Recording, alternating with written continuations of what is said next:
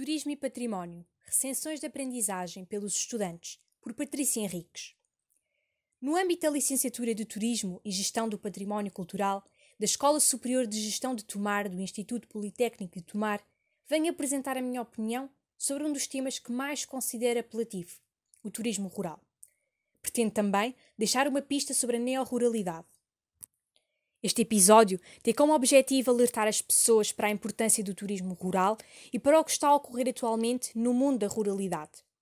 Tenho aprendido que o turismo é um encontro entre culturas e sistemas sociais que provocam mudanças. Dentro desse, temos inúmeros tipos de turismo, inúmeros tipos de serviços e bens que são disponibilizados para o turista.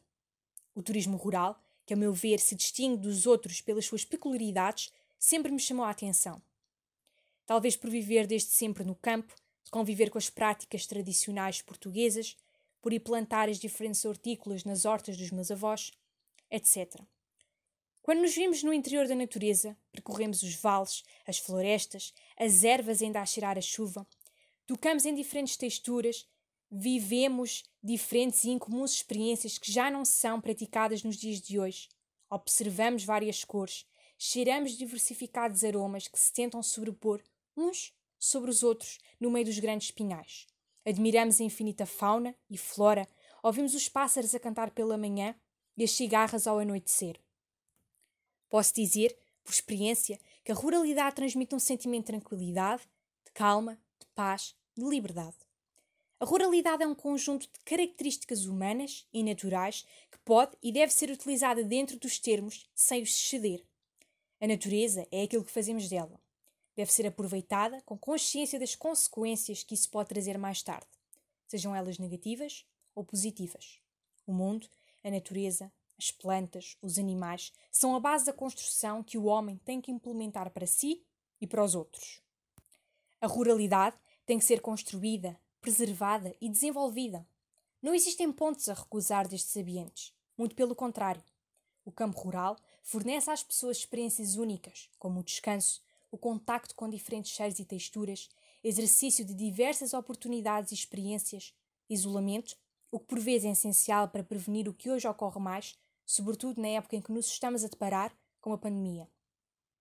Portanto, crianças, jovens, adultos, idosos e outra tanta bonita diversidade que existe no mundo, aproveitem e reservem aquilo que é mais importante. Desenvolvam a neoruralidade, protegendo o nosso planeta.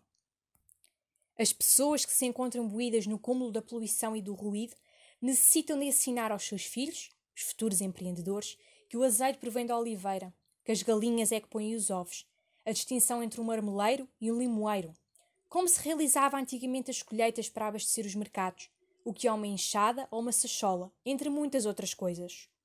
Lamentavelmente, muitas crianças só se limitam aos ecrãs quadrados e influencers que, com a sua magnífica criatividade, os pressionam a estar horas e horas e horas sentados num sofá a utilizarem a tecnologia.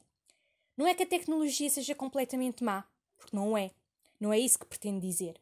Apenas alertar que num espaço rural, num hotel rural, numa pousada no meio de uma serra ou numa aldeia rural, isto é, nas várias aldeias que existem em Portugal, pode-se praticar atividades culturais, naturais, saudáveis, onde inclui, por exemplo, o turismo ecológico, a partir da ruralidade gravando e criando um, um canal ou um blog para criar uma motivação em relação às pessoas, aos visitantes, aos turistas, tornando assim o turismo rural mais atrativo e como uma oferta turística dinâmica e acessível a todos. Assim, concluo esta minha reflexão de forma a sensibilizar a população local, os técnicos, os professores, os alunos, os autarcas e outros tantos que ouvirem este podcast a criarem infraestruturas para fazer o fruto da ruralidade através do turismo rural, contribuindo para a sua evolução e preparando inovação em relação à neoruralidade para ser desenvolvida e aplicada no futuro. Não importa as ferramentas que sejam utilizadas, o que importa essencialmente é dar uso àquilo que foi construído pelos nossos antepassados e que os seus testemunhos e as suas vivências sejam adquiridos de bom grado pelos nossos contemporâneos.